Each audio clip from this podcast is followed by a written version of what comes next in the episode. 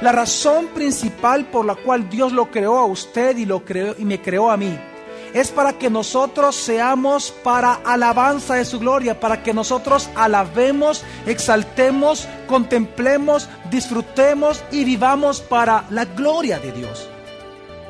Bienvenido a Gracia y Verdad, un espacio donde aprenderemos sobre la palabra de Dios a través de las prédicas del pastor Javier Domínguez pastor general de la iglesia Gracia sobre Gracia. En esta ocasión con el tema Mártires para su gloria.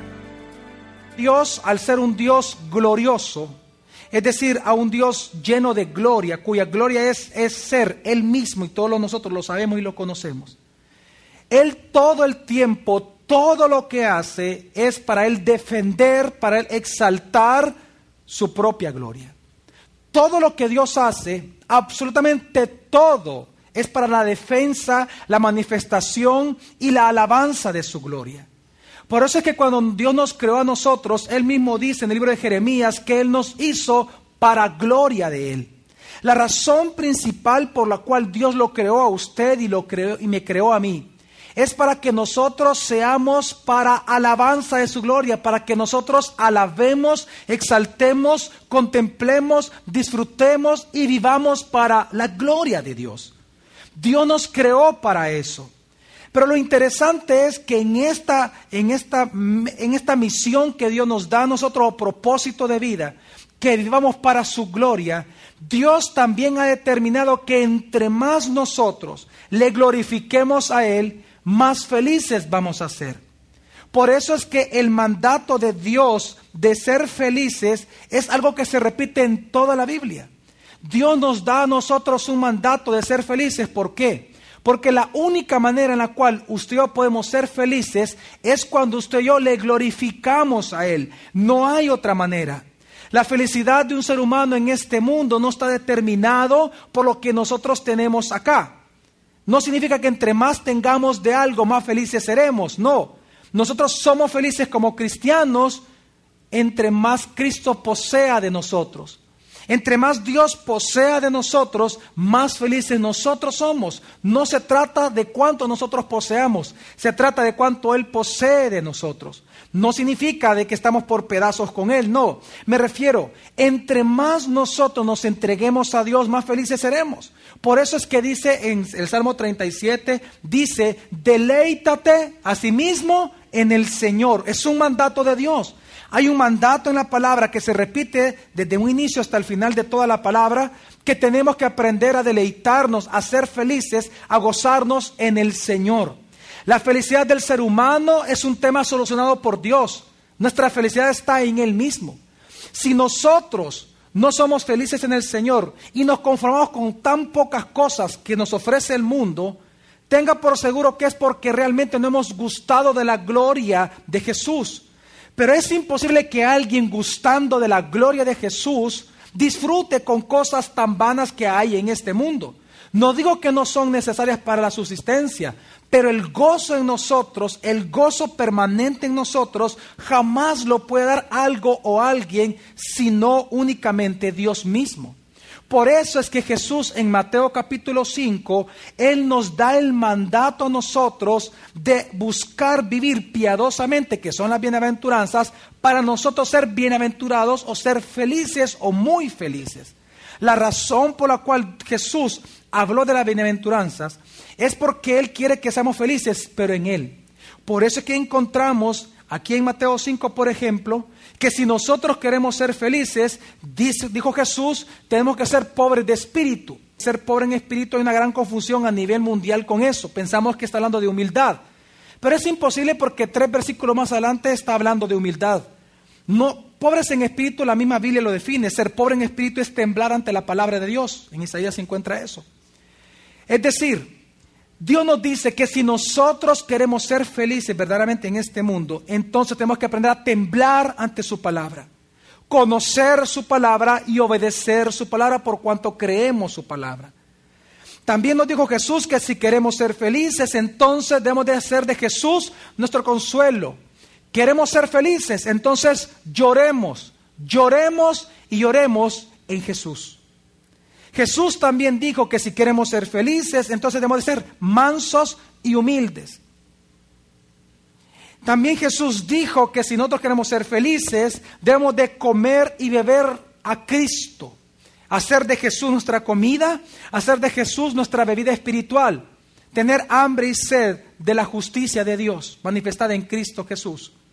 También Jesús nos dijo que si queremos ser felices, debemos de practicar misericordia. Es decir, darle favor a aquel que está en una posición miserable. También Jesús nos dijo que si queremos ser felices, debemos de confesar constantemente nuestro pecado delante de Dios. Y debemos de buscar la paz para con Dios y la paz para con los hombres, ser pacificadores. Cuando nosotros entendemos la bienaventuranza, y entendemos que para ser felices todo está centrado en Jesús, y que lo que único que está haciendo Jesús es diciéndonos que debemos de tener una vida de piedad entregada a Jesús mismo, basado no en el esfuerzo propio, sino que basado en la gracia. Cuando nosotros entendemos eso, entonces surge la última bienaventuranza como un resultado de la vida de las otras bienaventuranzas. Es hasta que nosotros comenzamos a vivir para Dios, es cuando nosotros comenzamos a vivir las bienaventuranzas que entonces podemos experimentar la bienaventuranza más sublime para mí de todas las que menciona Mateo. ¿Y cuál es esa? Convertirnos en mártires de Cristo Jesús en nuestros tiempos. Mártires para su gloria. Hay una bienaventuranza con la que Jesús terminó. Pero esta bienaventuranza, a diferencia de las demás, que son virtudes, que hemos de procurar en la gracia, que a través de la vida de Cristo en nosotros se manifiesten. A diferencia de las anteriores, este es un producto de la vida constante en Cristo Jesús. Jesús dijo en Mateo capítulo 5, del versículo 10 al 12 lo siguiente. Bienaventurados los que padecen persecución por causa de la justicia, porque de ellos es el reino de los cielos. Ahora, Jesús dijo, bienaventurados son cuando sean perseguidos por causa de qué, mi familia? De la justicia. Ahora, pastor, ¿qué es la ¿a qué tipo de justicia se refiere Jesús acá? Sigamos leyendo porque Jesús sí lo define, a causa de que nosotros vamos a sufrir persecución. Dice Bienaventurados sois cuando os, os vituperen y os persigan y digan toda clase de mal contra vosotros por causa de mí. Alegraos y gozaos, pues vuestro galardón es grande en los cielos, porque así persiguieron a los profetas antes de vosotros. Hay una bienaventuranza que es la más sublime de todas y es el resultado de vivir piadosamente delante de Dios. Y este es sufrir persecución. No hay mayor gozo en el corazón de un cristiano, no hay mayor felicidad que pueda usted experimentar en esta tierra, sino hasta que usted es perseguido por causa de Jesús. Cuando nosotros, dice la palabra, comenzamos a buscar vivir para la gloria de Dios, queriendo cumplir, aunque de manera imperfecta, los mandamientos de Dios, el mandamiento santo de creer en Jesús. Cuando nosotros seguimos el mandamiento del Padre que dijo, a Él oír porque en Él tengo mi complacencia, cuando escuchando a Jesús y obedeciendo a Jesús, nosotros comenzamos a manifestar una vida de piedad, es en ese momento que el mundo nos va a comenzar a perseguir. ¿Por qué, pastor? Porque entendamos una cosa, no, nunca va a ser posible que cuando el mundo vea en nosotros las virtudes de aquel que nos ama, las virtudes de aquel que vive en nosotros, jamás el mundo nos va a aceptar. Porque los principios del reino son totalmente opuestos a los principios del mundo. Si hay un gozo tan grande que el cristiano puede experimentar en esta tierra, es el gozo de la persecución por causa de Jesucristo. Y quiero explicarle esto de manera muy clara. Si usted es una persona que se dice ser cristiano, necesariamente va a padecer persecución. No es una opción, es un regalo de Dios, es un privilegio para nosotros. Que en nosotros se cumplan las aflicciones de Cristo, que en nosotros por causa de Jesús suframos en esta tierra. Mi familia, si nosotros queremos ser felices, tenemos que aprender a padecer persecución por causa del verdadero evangelio, por causa de Jesucristo. Es que debemos de entender algo, jamás el mundo va a poder aceptar los principios del reino. es que el mundo a nosotros nos tiene que aborrecer y nos tiene que ver como locos porque para el mundo le es locura el Evangelio. ¿Se puede usted imaginar qué es lo que su jefe le diría a usted si de repente su jefe que no conoce, que no cree en Jesús? Si usted puede imaginar si usted viene donde su jefe y le dice a usted, es que mira, es que si tú quieres ser feliz, tienes que ser pobre en espíritu. ¿Qué es lo que le va a decir a usted esa persona? Es que no, que si tú quieres ser feliz, tienes que perdonar. Si esa persona no es creyente, tenga por seguro que esa persona va a comenzar a aborrecer a usted. Porque dice la palabra que cuando nosotros comenzamos a vivir piadosamente por causa de Jesús, vamos a sufrir persecución. Mi familia, si usted quiere ser feliz, si usted quiere gozarse realmente en este mundo, en el Señor, entonces entienda que tiene que aprender a gozarse en su sufrimiento porque es necesario para nosotros padecer persecución. Pero quiero explicarle algo muy importante. Lastimosamente hoy en día, nosotros los cristianos pensamos por el falso evangelio y tan poco conocimiento de la palabra que hay hoy en día, nosotros pensamos que ser cristiano consiste en que Dios nos va a proteger de las dificultades. Pensamos que cristianismo es igual a no sufrir. Pero Jesús dijo totalmente lo contrario. En el mundo tendréis que aflicción. El cristianismo no se trata de no sufrir. El cristianismo se trata de dejar a vivir a Cristo quien vive en nosotros. Vivir para la gloria de Él. Pero el vivir para la gloria de Él necesariamente va a traer a nosotros sufrimiento. Por eso es que si usted, si usted hasta este momento, usted no sufre persecución, solo es por una de dos razones o usted ha escondido muy bien el cristianismo y se ha avergonzado de Cristo, o bien usted jamás ha sido cristiano. Jesús dijo que cuando nosotros busquemos vivir para con Él y por Él, tenemos que sufrir necesariamente persecución. No es una opción, es un privilegio para nosotros. Si usted y yo no estamos sufriendo persecución hoy en día, tenga por seguro, yo le invito para que se examine verdaderamente si usted es creyente. Porque si usted no está sufriendo persecución, no está sufriendo vituperio por causa de Jesús, piensa si en verdad es cristiano. Es que Jesús lo dijo claramente. Jesús dijo claramente que nosotros íbamos a ser perseguidos. A mí me sorprende cuántos cristianos piensan que el ser cristiano significa caerle bien a todo el mundo o buscar realmente ser amigo de todos. Y eso jamás va a ser así. Es que lo dice claramente el libro de Gálatas, es Gálatas capítulo 4. Pero algo muy importante que usted debe de entender es que hoy en día la gente piensa que ser cristiano significa no sufrir. Y algunos pueden decir, es que mire pastor, mira Dios cómo me ha bendecido, pastor. Dios me ha bendecido tanto que ya no tengo problemas con nadie, fíjese.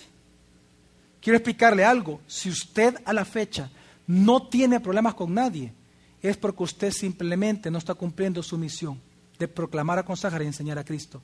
Porque si usted verdaderamente proclama el verdadero evangelio, necesariamente va a tener que sufrir oposición. ¿Por qué razón, pastor? Por lo que, por lo que dice la palabra de Dios, Gálatas 4, versículo 29, que dice la palabra. Y tal como entonces el que nació según la carne perseguía al que nació según el Espíritu, así también ahora. El hijo de la carne siempre, siempre va a perseguir a los hijos del Espíritu. Mire, quiero explicar algo. Si usted hasta la fecha, sus amigos que no son cristianos, no lo han ofendido, no lo rechazan, no hablan mal de usted, y usted piensa que esa es una bendición de Dios, o usted piensa que el mundo se ha vuelto más tolerable con el cristiano, quiero decirle que es una mentira. Nada ha cambiado. Jamás los hijos de la carne van a poder dejar de perseguir a los hijos del Espíritu. Y entonces, pastor, ¿por qué yo le caigo bien a todos mis amigos? Porque posiblemente tú has escondido tu cristianismo o no eres creyente. ¿Por qué estoy diciendo esto? Yo te aseguro, y escuche bien mi familia, yo le aseguro a usted, si usted comienza a proclamarle el verdadero evangelio y comience usted a comportarse de manera justa como lo manda la Biblia, yo le aseguro que en ese momento esos familiares, esos amigos que usted dice que son sus amigos, yo le aseguro que automáticamente lo van a comenzar a rechazar a usted por ser cristiano. ¿Por qué? Porque jamás, jamás, jamás los hijos de la carne, jamás van a dejar de perseguir a los hijos del Espíritu. Jamás. Jamás. Si a usted no lo están persiguiendo, si de usted no se están burlando, si de usted no lo están vituperando, es porque usted no está viviendo justamente. Es porque usted se parece más a ellos que a Cristo. Es que mientras usted se ría con lo que ellos ríen, mientras usted celebre lo que ellos celebran, mientras usted celebre como ellos celebran, usted no va a tener problemas con ellos. Pero del momento que usted trata de caminar en la justicia de Dios en Cristo Jesús, buscando obedecer la voluntad del Señor, tratando de vivir las bienaventuranzas, por ejemplo, en la gracia del Señor, yo le aseguro que más tarde usted en dar un paso, que en que todos aquellos que ahorita le prometen amor a usted y fidelidad, lo van a rechazar absolutamente por ser cristiano. Yo le puedo asegurar que créame, por favor, yo le puedo asegurar y pruebe hoy mismo. Si usted comienza a decir, es que mire, usted cree que el Evangelio no es ofensivo, claro que es ofensivo. Decirle a una persona, ¿sabes qué? Dice la palabra en Romanos 1 que la ira de Dios está siendo revelada sobre tu vida constantemente. Por cuanto tú eres un hijo de ira, pero Dios es un Dios tan grande, así como es un Dios irascible, también es un Dios de misericordia. Y a través de Cristo Jesús Él quiere darte salvación. Pero si tú no crees en Él, te vas a ir al infierno. Lo que te espera es el lago de fuego eterno. ¿Usted cree que eso no ofende a alguien? No se trata de decir a alguien quiere recibir a Cristo. ¿Te quiere al infierno? No. Y mire, ¿y quién quiere ir al infierno? Pues. No se trata de hacer que alguien acepte a Cristo. Eso no aparece en la Biblia. Se trata de predicarle de tal manera que las personas crean en Jesús, que se arrepientan de sus pecados. Pero si nadie les predica de que son pecadores, ¿cómo se pueden arrepentir? El problema es que nosotros, como cristianos, supuestamente como cristianos, si por alguna razón, mi familia, nosotros estamos tranquilamente compartiendo con los vecinos y todo el mundo nos ama, yo le aseguro que es porque, una vez más, o esconde usted ese cristianismo y se ha avergonzado de Cristo, o no es cristiano usted. Jamás van a dejar de perseguir los hijos de la carne a los hijos del Espíritu. Jamás. Y esto, ¿por qué se lo estoy diciendo? Porque mire, entienda algo.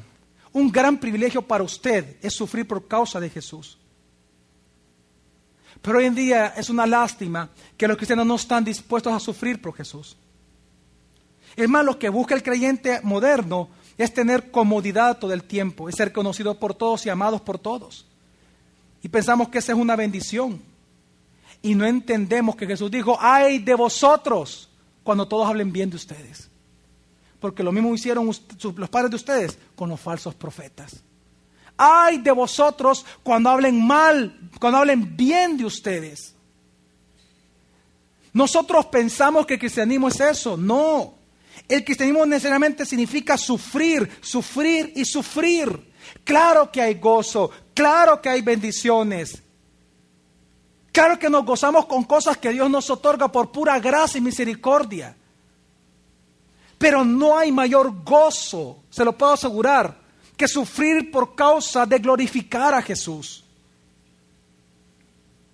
Es que es importante para nosotros, mire, no ha habido nadie más justo más bueno y más misericordioso como Jesús. Amén.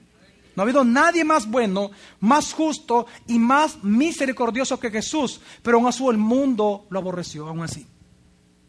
¿Por qué? Porque los principios del mundo siempre van a perseguir los principios de Dios, porque no los acepta. Una de las cosas que hemos de comprender que para nosotros los cristianos es un privilegio sufrir a causa de Jesús. Yo quiero explicarle esto. Mire, mi familia, entienda algo. el día en que usted creyó en Jesús, una sentencia cayó sobre usted. Persecución. Sufrimiento. Usted jamás va a escapar de eso. No importa cuántas promesas Dios le ha hecho para su disfrute. No importa cuántas promesas Dios le ha hecho a usted para gloria de Él mismo. En medio va a haber sufrimiento. Porque ese es nuestro privilegio. Ese es nuestro gozo. Bienaventurados cuando os persigan por causa de la justicia de Dios. La pregunta es, ¿cuántos estamos dispuestos a sufrir? ¿Cuántos de verdad? Es que quiero que entienda algo. Hay una confusión tan terrible. El mundo se ha metido tanto a la iglesia. El humanismo, por sobre todo, se ha metido tanto a la iglesia. Que pensamos que Dios existe para nosotros. Cuando somos nosotros los que existimos para Él. Aunque eso nos cueste nuestra propia vida. Es bien triste porque es tal el privilegio para nosotros sufrir por el Señor que una señal inequívoca de que usted es cristiano es que usted debe de sufrir. Por eso le digo, si usted no está sufriendo a causa de la justicia, entonces le aseguro que usted no es hijo de Dios. Se lo puedo asegurar. ¿Por qué? Por la palabra. Pablo dijo en Filipenses capítulo 1, dijo así. Del 28 al 29 dijo así. En nada intimidados por los que se oponen lo cual es para ellos evidente señal de perdición. En nada intimidados por los que. Es que claro, cuando usted intente vivir justamente frente a los injustos, claro que usted va a recibir oposición. Cuando usted intente defender la verdad del Evangelio, la verdad de la palabra, por cuanto la iglesia es columna y baluarte de la verdad, cuando usted intente defender la verdad de la palabra frente a la gente que cree mentiras, claro que va a haber oposición. Por eso Dios nos dice a través del apóstol Pablo, nos dice, en nada intimidados frente a los que se oponen a ustedes. ¿Pero por qué? ¿Por qué no nos tenemos que intimidar ante ellos? ¿Por qué? Porque dice, porque esa oposición, dice, lo cual es para ellos evidente señal de qué? De perdición, es decir, una señal de que ellos se van a perder por cuanto rechazan constantemente el evangelio, es que los que es que se están oponiendo a usted. Pero esa misma señal de perdición para ellos, esa posición para usted es una señal de bendición. ¿Por qué? Significa que usted es hijo de Dios, que usted es salvo en Cristo Jesús. Es lo que está diciendo el versículo. Lea bien. Una vez más, en nada intimidados por los que se oponen, lo cual es para ellos evidente señal de perdición. Pero esa oposición para nosotros qué es? Más para vosotros de salvación. Y eso de parte de Dios, porque a vosotros os ha sido concedido a causa de Cristo, no solo que creáis en Él, sino que también padezcáis por Él. Cuando alguien comienza a odiarnos a nosotros y odia la justicia que se ve en nuestra vida, aunque de manera imperfecta, pero se logra ver. Cuando la gente comienza a odiar nuestras palabras del Evangelio, nuestro conocimiento de Cristo, cuando la gente comienza a odiar eso en nosotros, usted alégrese, porque es señal de que usted es hijo de Dios, que usted es cristiano, que usted va para el cielo eternamente con Jesús, escogido para alabanza de su gloria eternamente. Por eso no nos tenemos que intimidar de qué, de vivir como Dios nos pide vivir. ¿Cuánta gente, por ejemplo, no quiere vivir el cristianismo? O porque no son cristianos o por temor frente a la gente. ¿Cuántos, por ejemplo, por no perder amistades, no hablan el Evangelio? ¿Cuántos por no llevar problemas a sus matrimonios o a su familia se callan y dejan de vivir justamente? ¿Cuál es el problema de compartir de Jesús? ¿Cuál es el problema de defender la palabra?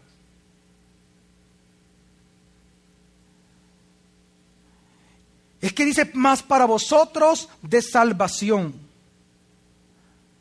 Por eso es que en la primera carta a Tesalonicenses, capítulo 3, de 3 al 4, nos dice la palabra. para que nadie se turbe por estas tribulaciones. ¿Por qué? Porque vosotros sabéis que a esto estamos destinados. ¿A qué estamos destinados? A tribulaciones, a tribulaciones, a tribulaciones, a persecución, a vituperios y a que hablen mal de nosotros, como lo dice la bienaventuranza. Tres cosas. Estamos destinados a tres cosas. Persecución, vituperio y que hablen mal de nosotros. Nosotros estamos destinados a eso. Si usted no está siendo difamado, si usted no está siendo ofendido a causa del Evangelio, por supuesto, pregúntese, examínese en su fe si en verdad usted es hijo de Dios o no.